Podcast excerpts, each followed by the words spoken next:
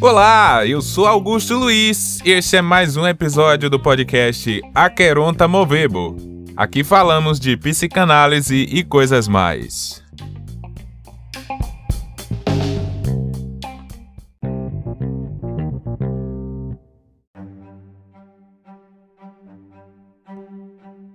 Anos atrás dei a seguinte resposta à questão de como alguém pode tornar-se psicanalista: pela análise dos próprios sonhos. Tal preparação basta para muitas pessoas, certamente, mas não para todos que querem aprender a analisar. Além disso, nem todos conseguem interpretar os próprios sonhos sem ajuda externa. Todo indivíduo que quer efetuar análise em outros deve, primeiramente, submeter-se ele próprio a uma análise com um especialista. Quem levar a sério este trabalho deveria eleger esse caminho que promete várias vantagens.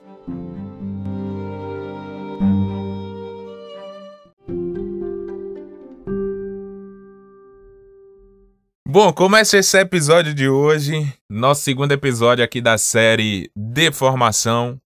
Essa série aqui que eu reservei para a gente estar tá tratando sobre um assunto que tem sido é, muito importante nesse momento do meu percurso em psicanálise. É, tenho falado com vocês aqui nos últimos episódios. O maior propósito desse podcast é poder compartilhar com, com vocês, tanto as pessoas que se encontram comigo agora, encontram com esses episódios aqui do podcast nesse momento, aqui por essa época, por esse período, quanto outras pessoas que eventualmente poderão encontrar os episódios aqui a posteriori, né? Daqui a dois, três, quatro, cinco, dez anos. E certamente poderão estar passando por essas, essas mesmas questões, né? esses questionamentos, essas discussões, essas reflexões sobre as coisas que a gente está trazendo aqui o propósito dos episódios, né, de, das temáticas que eu tenho trazido, é, não é me colocar no lugar de um especialista em psicanálise e que estou tentando transmitir psicanálise para as pessoas que ainda não sabem sobre psicanálise. Não é esse o objetivo do podcast. Nesse podcast, meu propósito é compartilhar com aquelas pessoas que se interessarem de partilhar comigo este percurso, de estar comigo aqui pensando, refletindo. É, nem todas as questões que eu vou trazer aqui no podcast serão é, verdades absolutas ou serão contribuições para, para a psicanálise enquanto campo teórico ou clínico, prático, técnico. Enfim, serão coisas aqui que estarão fazendo parte do momento do meu percurso, mas que outrora eu posso é, nem sentir mais que elas fazem parte. Mas especificamente se tratando da formação, essa tem sido é, uma das principais questões neste, neste momento, nesta fase da, da minha vida e do meu percurso, e não à toa, por isso eu tenho trazido aqui para o podcast esses é, questionamentos, né? Trouxe um pouco da minha experiência da até aqui, de como foi meu percurso em psicanálise até aqui, para que situasse vocês também onde eu me encontro na psicanálise atualmente, é, ao passo que eu também entrei em um é, novo desafio, desafio não só para mim, mas desafio também para o campo psicanalítico como um todo, que foi a proposta do curso de graduação bacharelado em psicanálise, oferecido primeiramente pela Uninter e que algumas outras instituições é, já estão se organizando para ter uma mesma proposta de curso também. E isso tem sido muito debatido no, no campo da psicanálise, e é por isso que trago este segundo episódio hoje, aqui falando sobre a psicanálise na faculdade. É uma formação possível?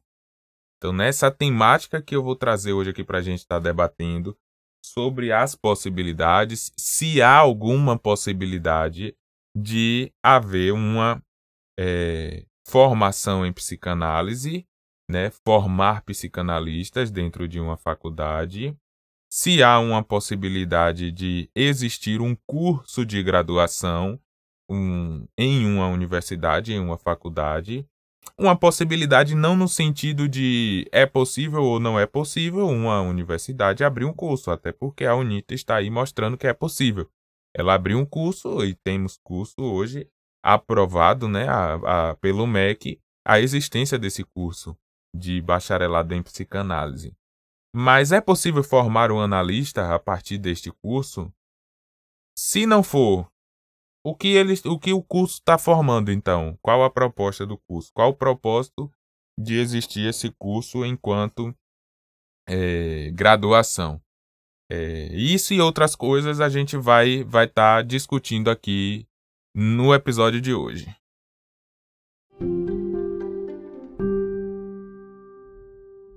Bom, para a gente entrar de fato no assunto do episódio de hoje, eu recordo a vocês que o episódio anterior do podcast, onde eu trouxe aqui mais um episódio da série Diário de Bordo, desta vez, né, tratando a respeito da faculdade, da formação do curso de graduação oferecido pela Uninter. A gente leu, né, trabalhou ali no episódio é, em cima do, primeiramente, do PPC, né, do projeto pedagógico do curso, e em seguida das minhas impressões é, a respeito do curso, de como tem sido o meu contato com com a proposta de formação até então. É, Para quem tiver curiosidade, vale também retornar nesse episódio, terceiro episódio do podcast, para obter melhores informações sobre isso. Mas resolvi começar esse episódio de hoje justamente ali com o texto inicial, que é um trecho é, contido no trabalho de Freud, é, recomendações, recomendações ao médico que pratica a psicanálise um texto de 1912. Né? Ele está contido nas obras completas, volume 10, da edição da Companhia das Letras, né? ali os textos das observações psicanalíticas sobre um caso de paranoia, relatado em autobiografia, e artigos sobre a técnica e outros textos. Inclusive, esse texto ele está inserido né, justamente nessa parte do livro que são os artigos sobre a técnica. Eu peguei primeiramente essa, fiz a leitura né, desse texto e trouxe ele aqui para o episódio, porque ele se trata de recomendações ao médico que pratica a psicanálise. Mas por que especificamente ao médico aqui?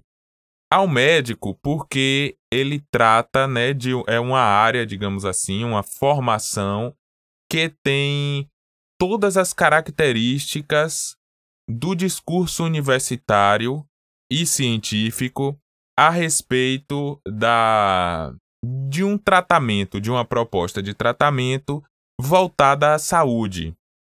Então, quando, quando eu penso é, em, em um curso de universidade, um curso de graduação para psicanalistas, peguei especificamente a respeito dos médicos, por se tratar, naquele momento né, em que Freud ia escrevendo e elaborando, e, consequentemente, alguns anos depois, a, os outros demais psicanalistas, né, a, a, digamos ali, as comissões diretoras, os, o, as pessoas que pensavam como deveria ser a formação de um analista, é, durante muito tempo isso foi restrito a quem era médico.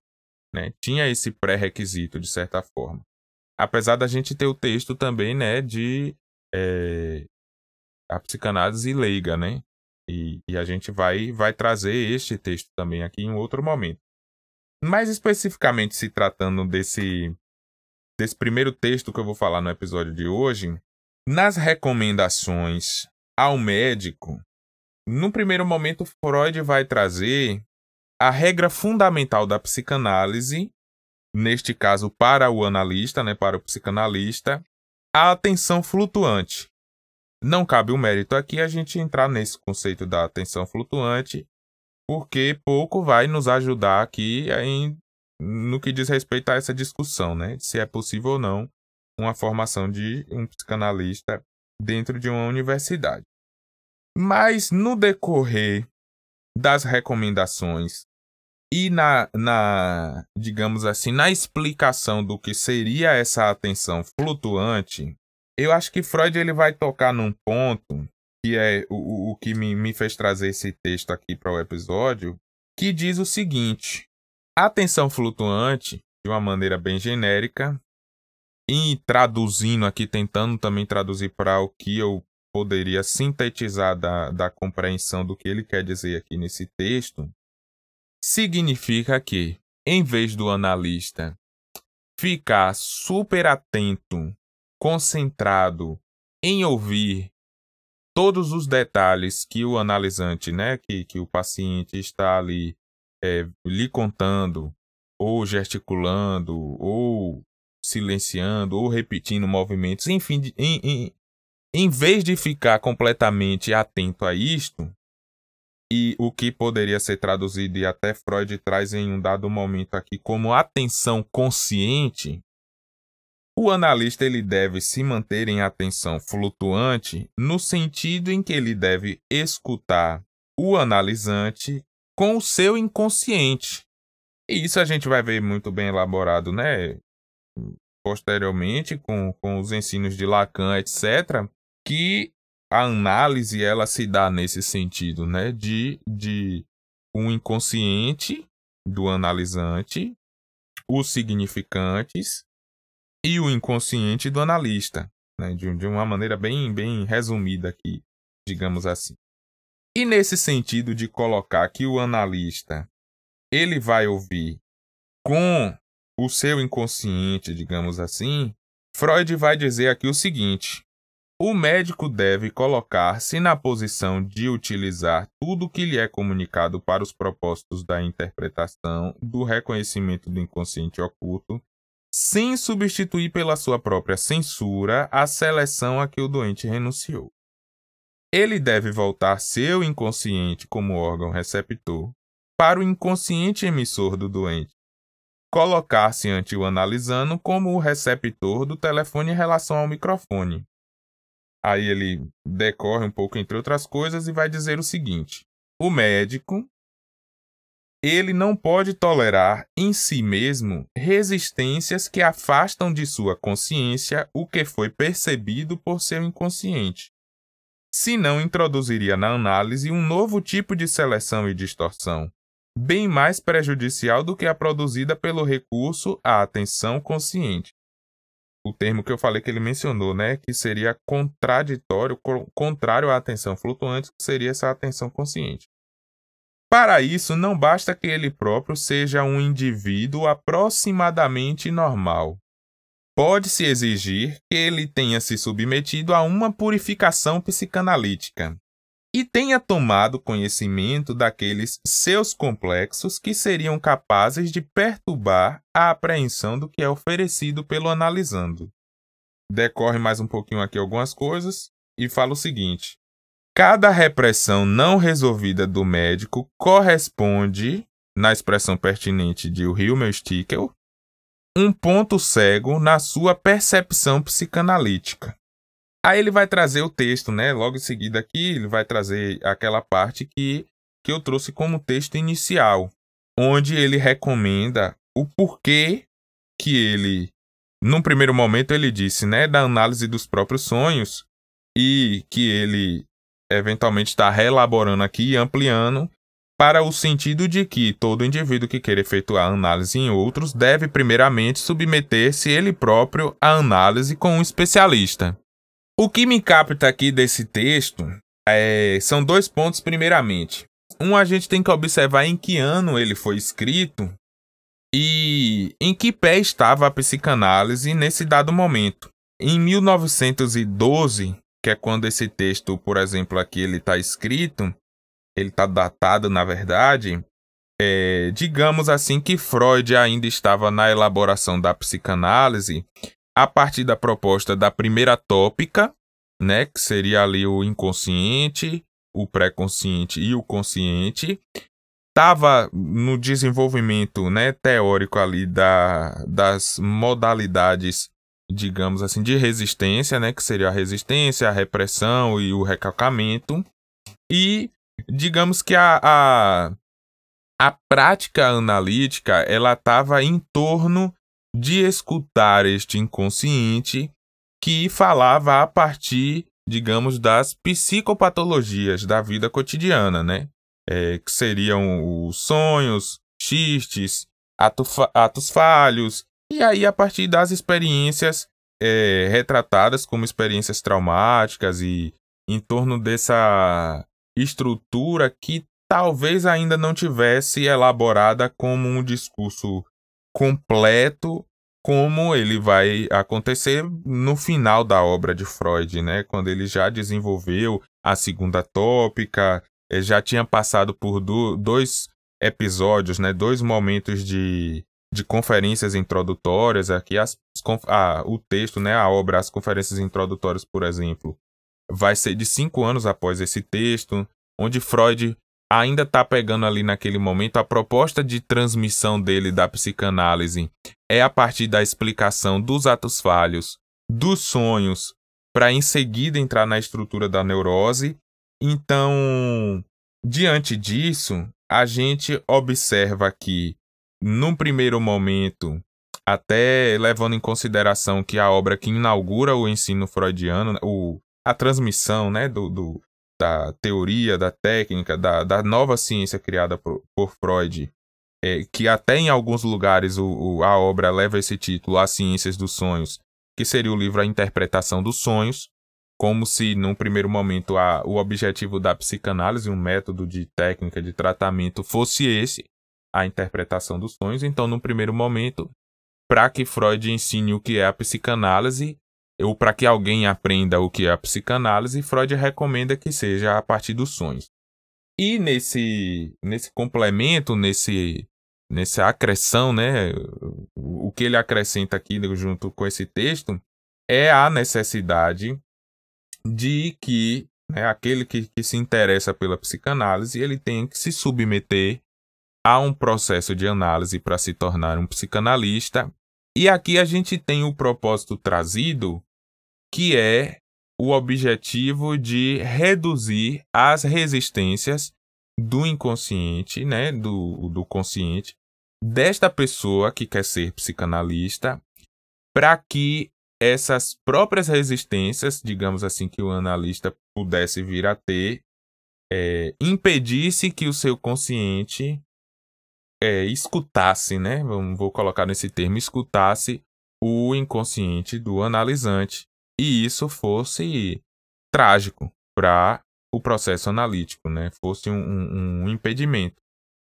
Enfim, eu trouxe nesse primeiro momento para a gente pensar essa estrutura a partir desse texto das recomendações médicas, justamente porque Freud está fazendo uma recomendação que ela é, não faz parte da estrutura da formação do médico é, vamos pensar o seguinte: é, não existe necessariamente uma proposição de que o médico tenha que ser completamente saudável para que ele venha atender os seus pacientes. Eventualmente, em uma situação como que a gente viveu de Covid, nenhum médico que tivesse Covid, tivesse ali diagnosticado que ele estava com Covid, ele ia para a linha de frente de combate para atender as pessoas ou enfim, porque correria o risco dele contaminar é, alguma pessoa a partir dessa Covid que ele foi diagnosticado. Mas se a gente pensar uma situação, por exemplo, de pequenas gripes, viroses, essas situações comuns que, que, que de doenças que, que um médico também pode desenvolver, né? Ele não está não tá completamente imune a isso. Não existe necessariamente uma recomendação, nem caberia, né? Uma recomendação para que ele se afastasse do, da sua prática profissional para atender pessoas, né? Não existe esse pré-requisito, porque há uma suposição de saber desse, desse médico de que não, isso não vai interferir no tratamento dele, na, na maneira que ele vai conduzir um tratamento, que a psicanálise, por exemplo, isso já não se encaixa. Então a gente está vendo uma primeira recomendação, que seria a análise de certa forma, né, a gente vai traduzir isso para uma parte do tripé hoje, que seria a análise pessoal. E se essa é uma recomendação para os médicos que praticam a psicanálise e para aqueles que se interessam em se tornar psicanalistas, em que ponto uma proposta de um curso de graduação tem a capacidade de contemplar esse que seria a parte primordial, principal de formar novos analistas. Então, por exemplo, a gente poderia pensar que em um curso que se propusesse a formar novos psicanalistas, o começo do curso seria submeter esses interessados ao processo de psicanálise. Então, o que é que vai. Logo, vou entrar no curso para eu me tornar psicanalista. Qual vai ser a primeira coisa que eu vou encontrar nesse curso, que eu vou fazer nesse curso, nesse percurso de formação? Vou começar a minha análise. Mas e aí? Como que a gente coloca este requisito nessa obrigatoriedade é, e como que oferece isso? A gente vai ouvir é, algumas críticas, por exemplo, sendo traçadas né, a respeito da formação da IPA, que ela propõe algo similar a isso. Quando você entra em um, em um instituto, em um grupo, em algum agrupamento né, de formação ou transmissão de psicanálise, que geralmente é vinculado à IPA e que pressupõe né, de, um, de uma estrutura de formação a partir desses princípios, desse modelo, digamos assim, mais tradicional, ou seja, correspondente a, a esse período aí é, mais próximo a, a, a Freud, a gente vai ter uma estrutura em que é há uma obrigatoriedade de se submeter a uma análise a alguém mais experiente que geralmente é vinculado a essa instituição. Então a instituição tem alguns psicanalistas ali membros que vão se tornar analistas dos novos interessados em se tornar psicanalistas. E em seguida vai ter uma estrutura de analistas de datas que vão que vão ser analistas é, no sentido de transmitir de uma forma como se faz a psicanálise, né? Talvez um modelo ali um pouco diferente do que é uma análise de fato de alguém que não tem interesse em se tornar analista e uma análise de quem tem interesse e está com o objetivo de entender como é que funciona isso aqui, isso aqui se tratando de, de uma análise, né, ali no set analítico. Entre outras regras, né, como tempo de análise, quantas sessões fazer por dia, por semana, por mês, todo um, um controle de certa forma. E aí caberia, por exemplo, uma universidade hoje colocar isso dentro do seu quadro de formação, por exemplo, dentro da sua proposta de currículo, ter lá 3.200 horas, né, 3.200 carga de carga horária total do curso e vai ter quantas horas aí de carga horária que, que vão ser obrigatórias de análise? Como vai mensurar se ocorreu de fato uma análise ou se de repente foi uma psicoterapia que aconteceu? Porque se for uma psicoterapia, não aconteceu uma análise. E aí não faz sentido calcular, é como é igual receber assim, alguém que estiver fazendo psicologia vai entregar um, uma carga horária extra, né, um certificado de uma carga horária extra de um um evento de engenharia mecatrônica. Não faz sentido nenhum. Então, diante disso, eu acho que torna inviável, né, um, uma proposta de um curso de, de graduação é, tentar obrigatorizar, de certa forma, processo de análise pessoal. E aí eu tô colocando, né, nesse momento aqui, a minha opinião pessoal a respeito disso eu não me sentiria é, à vontade de me submeter a um processo de análise pessoal, onde, por exemplo, fosse um analista escolhido por outra pessoa, e que a faculdade, por exemplo, me fornecesse o analista com o qual eu tenho que me analisar. Nisso aí eu não, eu não vejo um processo de identificação, primeiramente, acontecendo, e aí eu não vejo a instauração de, um, de uma transferência. Eu acho que não acontecendo a transferência, é, não acontece uma análise. E, enfim, isso vai ser coisa que é para quem tiver eventualmente tendo um primeiro contato aqui agora, posterior a gente vai vai estar tá trabalhando mais também a respeito desse desse tema aqui.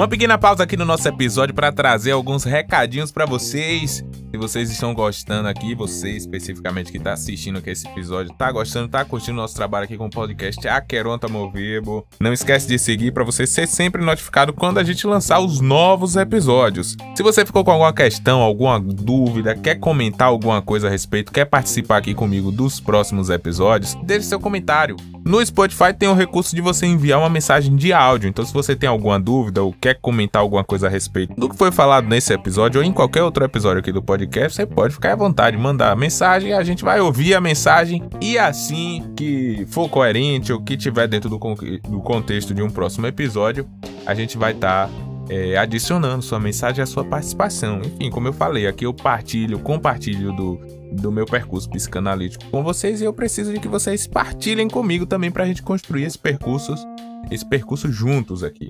Não esquecendo também, a gente está com um projeto de lives segundas e quartas-feiras, meio-dia e meia, lá no meu Instagram, augustoluiz.psique. A gente está fazendo a leitura de algum livro que seja feito por psicanalistas, especialmente, né, preferencialmente, mas que tratem de assuntos de uma maneira acessível, que seja uma linguagem com pouco psicanalês e que converse com qualquer pessoa interessada sobre aquele assunto. Então a gente está fazendo a leitura desses livros num projeto ali, né? Comendo o livro para a gente preencher esse horário de meio-dia eventualmente é onde a maioria das pessoas ali estão almoçando, em vez de colocar um, um, vídeo bobo ou alguma coisa assim que possa eventualmente não acrescentar muita coisa na vida, em vez de ficar fazendo isso, é colocar ali a live da gente, a gente fazer essa leitura junto, né? Pensar a respeito de algum assunto que possa contribuir, e especialmente com a nossa saúde mental e nossa vida, nossos relacionamentos, nossas tomadas de decisões, etc. Lembrando que mais informações, entre tantas outras coisas, vocês podem conferir no meu site oficial www.augustoluiz.com.br. Você vai ficar sabendo de tudo e vai poder colaborar comigo aqui. Agora vamos voltar ao episódio.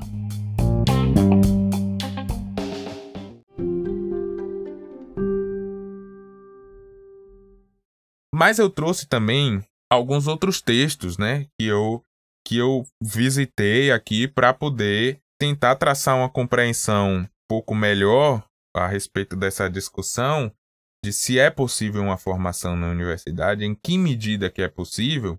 E claro, eu não ia ter condição de ler toda a obra de Freud, toda a obra de Lacan, toda a obra de Winnicott, de todos os outros psicanalistas, para que eu pudesse chegar a um, um, uma certa, um certo pensamento aqui mais conciso a respeito disso. Então, a maneira mais palpável para a gente recorrer seria textos, né, de outros psicanalistas, geralmente psicanalistas aqui mais próximos, né, a mim, no, no sentido de, de que estejam fazendo a psicanálise hoje, que estejam fazendo a psicanálise aqui no Brasil e que, né, eu sei que eles estão fazendo um processo de formação continuada, tendo contato, já tiveram contato com várias obras de Freud, de Lacan e de outros psicanalistas.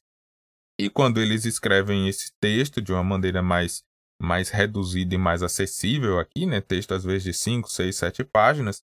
Eles estão trazendo a percepção deles sobre essas obras clássicas da psicanálise, os pensamentos clássicos da psicanálise, que torna, é, digamos assim, né, um, um, um pouquinho mais acessível agora para esse primeiro momento. Aí eu tenho um texto aqui, eu tô com a, a edição especial da revista Topos, uma revista de psicanálise, ano, ano 11, número 11, é o anuário de, de jornadas do Espaço Moebius, né, em Salvador, que é um, é um espaço, né, um, um agrupamento de psicanálise de, de Salvador. Essa, essa revista aqui ela é do ano de 2006. E eu trouxe mais especificamente aqui o texto de é, Maria Luísa Mota Miranda. Psicanálise se aprende na universidade. E aí esse texto dela é, eu achei interessante no sentido em que é, digo já para vocês, é, Maria Luísa Mota Miranda, ela é psicóloga e atua com a psicanálise. Mais precisamente, ela, ela é coordenadora da divisão de ensino do Centro de Estudos e Terapia do Abuso de Drogas, né, CETAD, na UFBA. É diretora do Instituto de Psicanálise da Bahia, o IPB Bahia é, instituição que se dedica à transmissão e, investigação da doutrina e dos fundamentos da experiência analítica na orientação lacaniana. E aí ela traz a, a, a, os seguintes pontuações assim, ó. Lembrando, é, eu acho que esse texto, salvo engano, eu vou, eu tô com a revista impressa aqui e vou pesquisar é, se eu encontro esse texto disponível de maneira virtual. O Espaço Moebius ele disponibiliza algumas revistas no site dele, mas eu não sei exatamente se essa, essa edição está disponível. Caso esteja, é, eu vou colocar aqui em algum lugar. Se não tiver aqui no episódio, né, a, a, o link para que vocês possam ter acesso a esse texto. e os outros aqui que eu vou mencionar. Se não tiver aqui no, no ou no, no stream ou no YouTube, certamente vai estar tá no, no meu site, né? E aí vocês podem visitar o meu site que eu, que eu coloco lá no, no blog para as referências desse, desse episódio aqui de hoje. No primeiro momento, né, para responder a psicanálise se aprende na universidade, se a gente observar, né, para se aprender algo na universidade tem que é, alguém, né, alguma maneira de, de um ensino. Tem alguém ensinando, tem alguma coisa. E ela traz primeiramente justamente essa contradição, digamos aqui, né? Freud considera o ensino uma profissão impossível. Contudo, né, no movimento psicanalítico, a gente vai ter muito frequentemente os termos, né, o ensino da teoria psicanalítica e a transmissão da psicanálise, tratando de, de um ensino. Em seguida, ela vai trazer questão também de, de Lacan, um, relacionado à teoria dos quatro discursos. E ela vai colocar, né, a respeito do discurso universitário, que é um dos quatro discursos, e o discurso psicanalítico, que também é um dos quatro discursos, né? No caso, outro discurso completamente diferente do discurso universitário. E aí, levando em consideração esses, esses dois discursos diferentes, o discurso universitário e o discurso psicanalítico, ela vai trazer nessa questão de questionar a universalidade do ensino.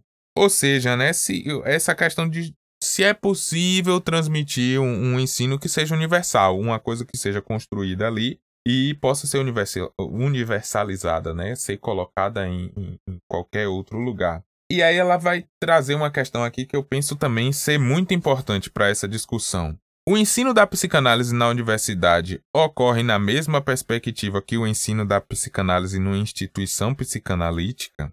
E aí ela traz é, um outro ponto também que eu acho interessante colocar aqui, que é o seguinte: a transmissão da psicanálise por aquele que tenha uma formação analítica será diferente de uma transmissão por alguém que tenha estudado a teoria psicanalítica sem ter passado por uma análise. Só nesse parágrafo aqui, a gente tem essas questões a ser pensadas a respeito de uma proposta de um, de um curso de graduação. Tendo em, em, em conta essa teoria lacaniana dos discursos essas duas estruturas de discurso completamente diferentes, que a do universitário e a do o, o discurso psicanalítico.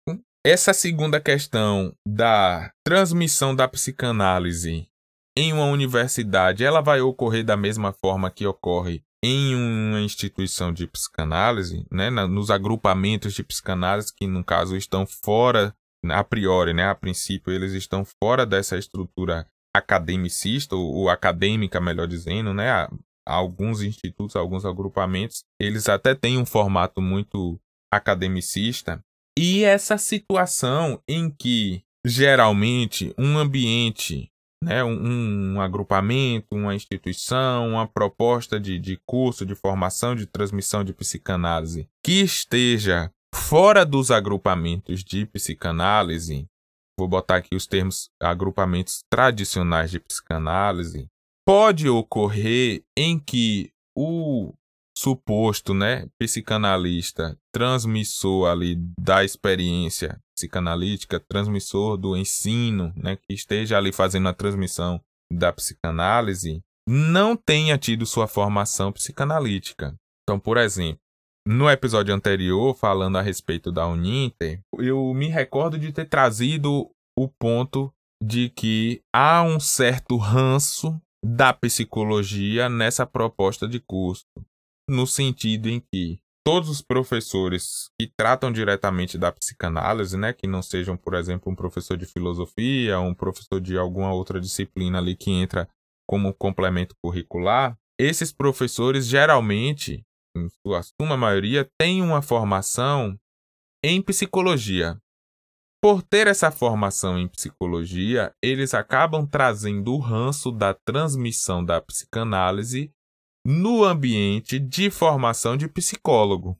Claro, eu estou falando aqui de dois pontos de uma experiência que eu já tive. Né? Eu tive a experiência da formação em uma graduação de psicologia e estou tendo a experiência de uma graduação em psicanálise, além de ter tido a experiência de frequentar instituições, grupos de, de transmissão da psicanálise, que, digamos assim, né, vou botar entre aspas, é uma transmissão feita por psicanalistas, no sentido de profissionais que, a sua maioria, tem uma formação anterior em psicologia, né? Tem um nível superior em psicologia, mas que exercem a sua psicanálise completamente distante da psicologia, no sentido de pesquisa, de estudo e de prática clínica mesmo.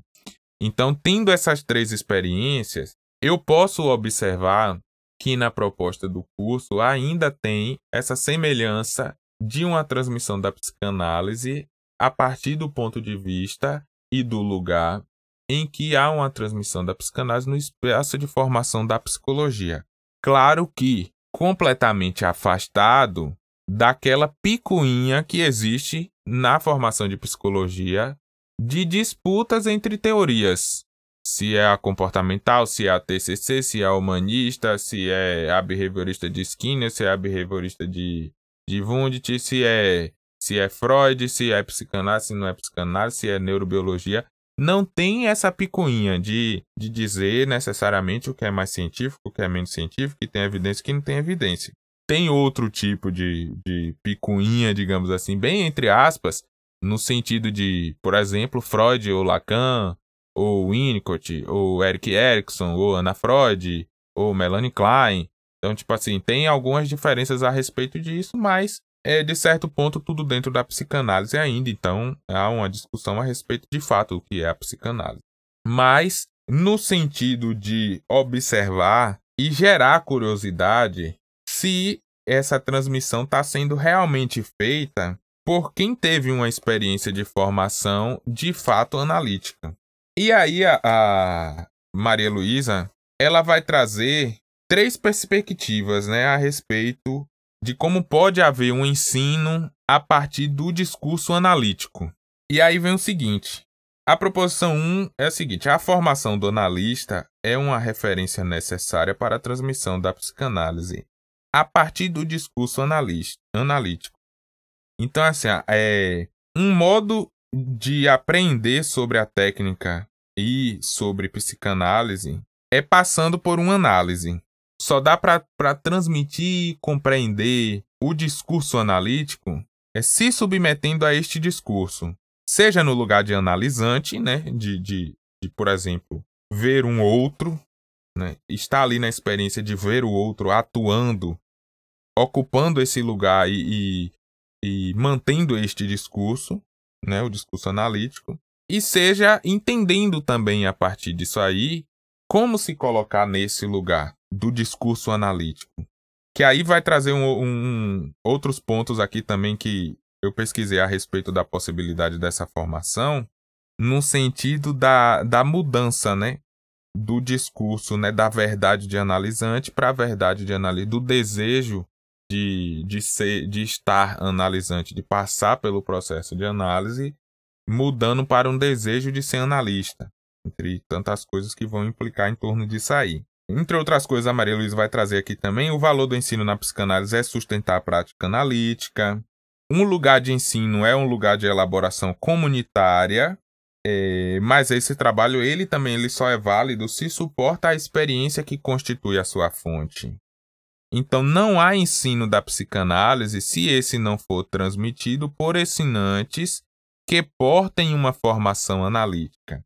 Nessa, nessa primeira proposição aqui das três que ela propõe é, a respeito de um ensino dentro da perspectiva do discurso analítico é essa é, imprescindibilidade, não sei nem se essa palavra existe, né? Ou seja, o fato de ser imprescindível de que a transmissão seja feita por alguém que tem uma formação analítica. Para que ocorra um ensino, uma transmissão da psicanálise, ela só é possível se ela tiver no discurso analítico, não no discurso universitário, né?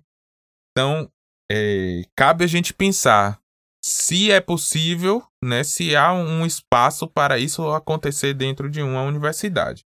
A segunda proposição é a seguinte: a transmissão da psicanálise se dá pela sua formalização e pelo matema, ela vai trazer aqui, né, que os instrumentos capazes de assegurar a transmissão do saber psicanalítico, né, seria o matema. O matema é um conceito criado por Lacan, que, são conjuntos de escrituras de aspectos algébricos, né? Maria Luísa coloca assim. É uma maneira que Lacan encontrou de juntar a álgebra com a linguagem ele deu esse nome Matema, né?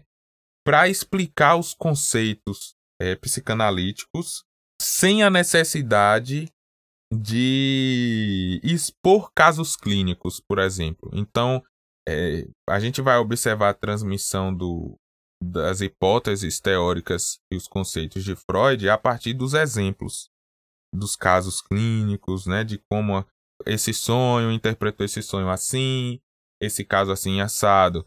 E Lacan, ele não traz as explicações, ele não traz esses casos clínicos, mas ele desenvolveu essa linguagem própria, né, de transmitir a psicanálise, como esquema L, esquema R, esquema I, esquema S, é, nobo-romeano, entre outros, justamente para dar uma dimensão da experiência analítica a partir dessas, dessa, desses instrumentos, né? Aí ela, ela vai colocar o seguinte aqui também, né? É a doutrina do Matema vai afirmar as seguintes proposições: não há mestres, não há discípulos, não há sabedoria, não há palavra nem presença, não há sabedoria para além do saber. O universo da ciência não requer mestre, a não ser que o seu o nome, né, mestre, designe apenas uma posição, sendo substituído por qualquer outro, tendo um, como função a transmissão. Então, nesse, nesse sentido aqui de a possibilidade da transmissão dos conceitos, né, de formalizar a psicanálise a partir do matema, ela tira essa necessidade de que haja um mestre. Então é como se tivesse se tivesse dizendo assim, é, não faz necessário ocupar, né, o, o, prescindir do discurso universitário para transmitir a psicanálise. A partir do matema, sem que haja mestre, sem que haja discípulo, sem que, é, sem que haja sabedoria, sem que haja palavra nem presença, e que não haja sabedoria para além do prazer, do prazer não, do saber, né? Vai se tornar possível aqui, a partir disso, a transmissão dentro do discurso analítico. A terceira proposição, né, o terceiro ponto que ela coloca é o seguinte: nenhum ensino fala do que é a psicanálise. Aí vou trazer algum, alguns trechinhos aqui que eu sublinhei. Ó. Nada se aprende pelas palavras.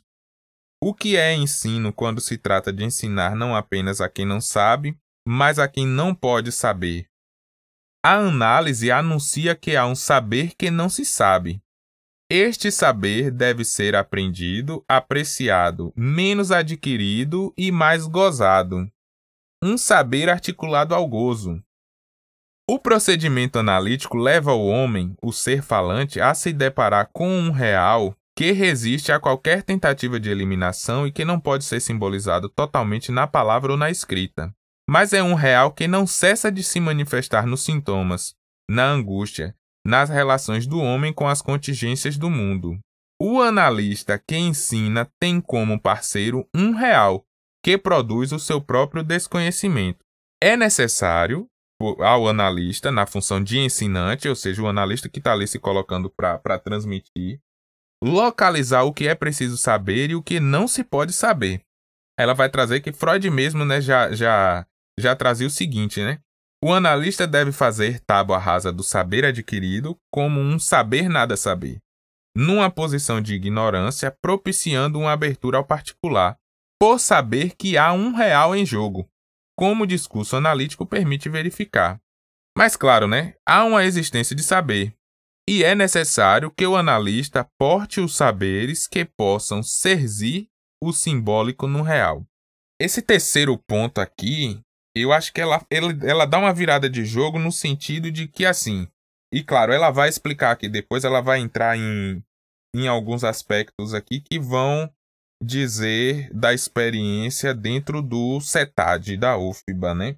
De como acontece né, o, o, a transmissão da psicanálise, como há o trabalho dentro desse espaço. E está falando aqui mais precisamente eh, a respeito da, das, das toxicomanias. Então, assim, não, não vou entrar nesse assunto aqui agora, até porque o episódio também já está um pouquinho grande. Mas nesse ponto aqui, o que eu posso aprender do que trouxe nesse texto é que é possível uma psicanálise, uma transmissão de psicanálise dentro da universidade. Mas se essa transmissão ela ocorrer não no discurso universitário, mas no discurso psicanalítico.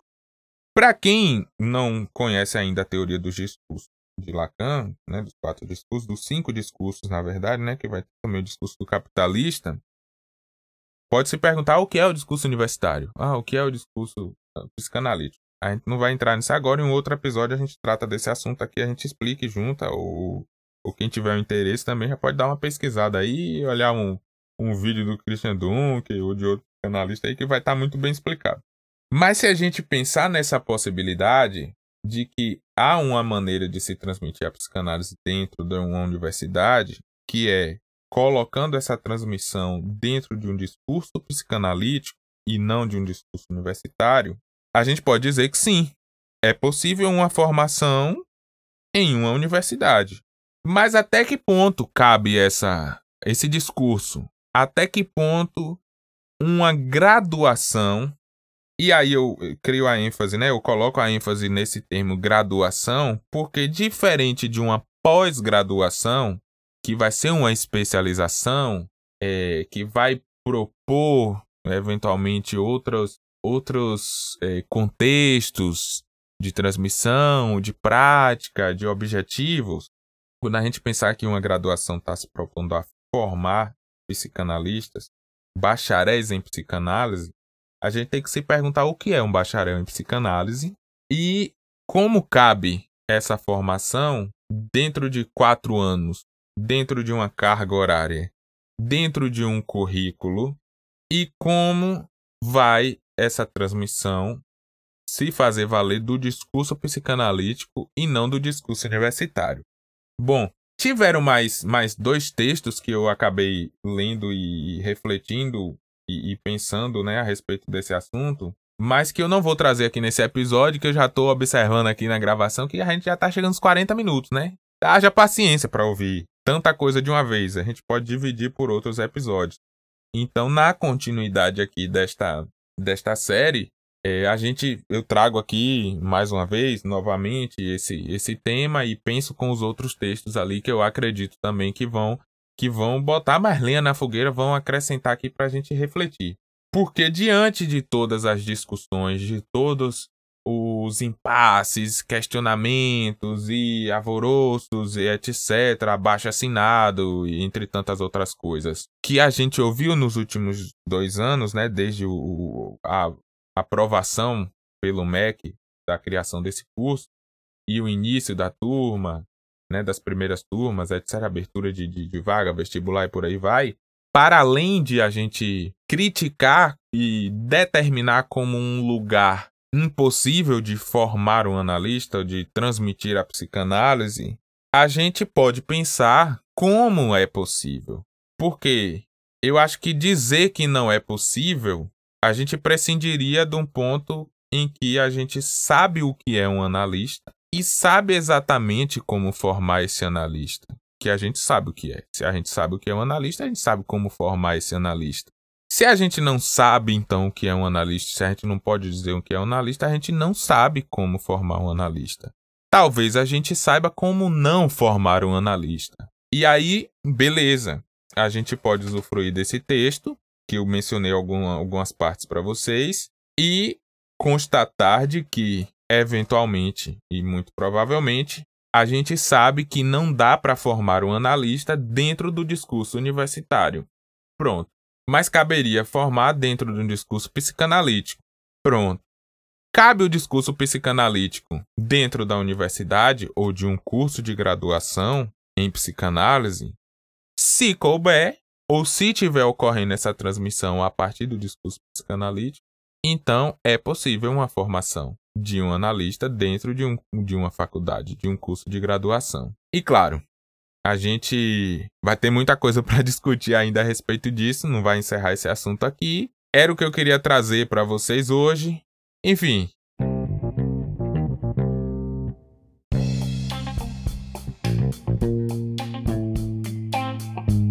Bom, chegamos ao fim de mais um episódio. Se você assistiu até aqui, primeiramente, muito obrigado. Não esquece de curtir, de seguir na nossa na plataforma aqui o nosso perfil para você ser sempre notificado sobre os novos episódios. Pode comentar o que você achou. Se a sua plataforma aqui que você está assistindo não tem algum espaço para comentário, vai no nosso perfil lá no Instagram, pode ir também no canal do YouTube, no nosso no vídeo, né, desse episódio. Deixa lá seu comentário, sua contribuição, sua dúvida, seu questionamento, sua crítica, enfim. Vamos construir esse espaço junto aqui. Como vocês puderam ver, muito mais fácil a gente trazer mais questões, mais dúvidas, mais indagações a respeito desse assunto do que trazer uma resposta conclusiva.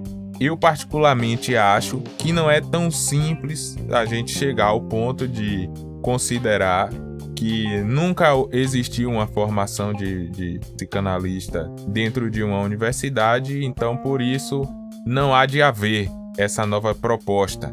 Ela não, não faria sentido, não estaria coerente ou alguma coisa do tipo, sem antes a gente ver, fazer uma pesquisa profunda, questionar bastante, é, testar todas as, as possibilidades a respeito de, no fim dessa experiência, chegar a uma resposta mais conclusiva. Nos próximos episódios, a gente vai trazer mais contribuições a respeito desse assunto, mais dúvidas, mais questionamentos, com toda certeza. E também a gente trará alguns outros episódios aqui com outras temáticas para a gente passear, surfar um pouquinho por outros assuntos enquanto a gente vai digerindo, pesquisando e se aprofundando um pouco mais a respeito desse assunto da Formação do Analista. Um abraço, valeu e até a próxima.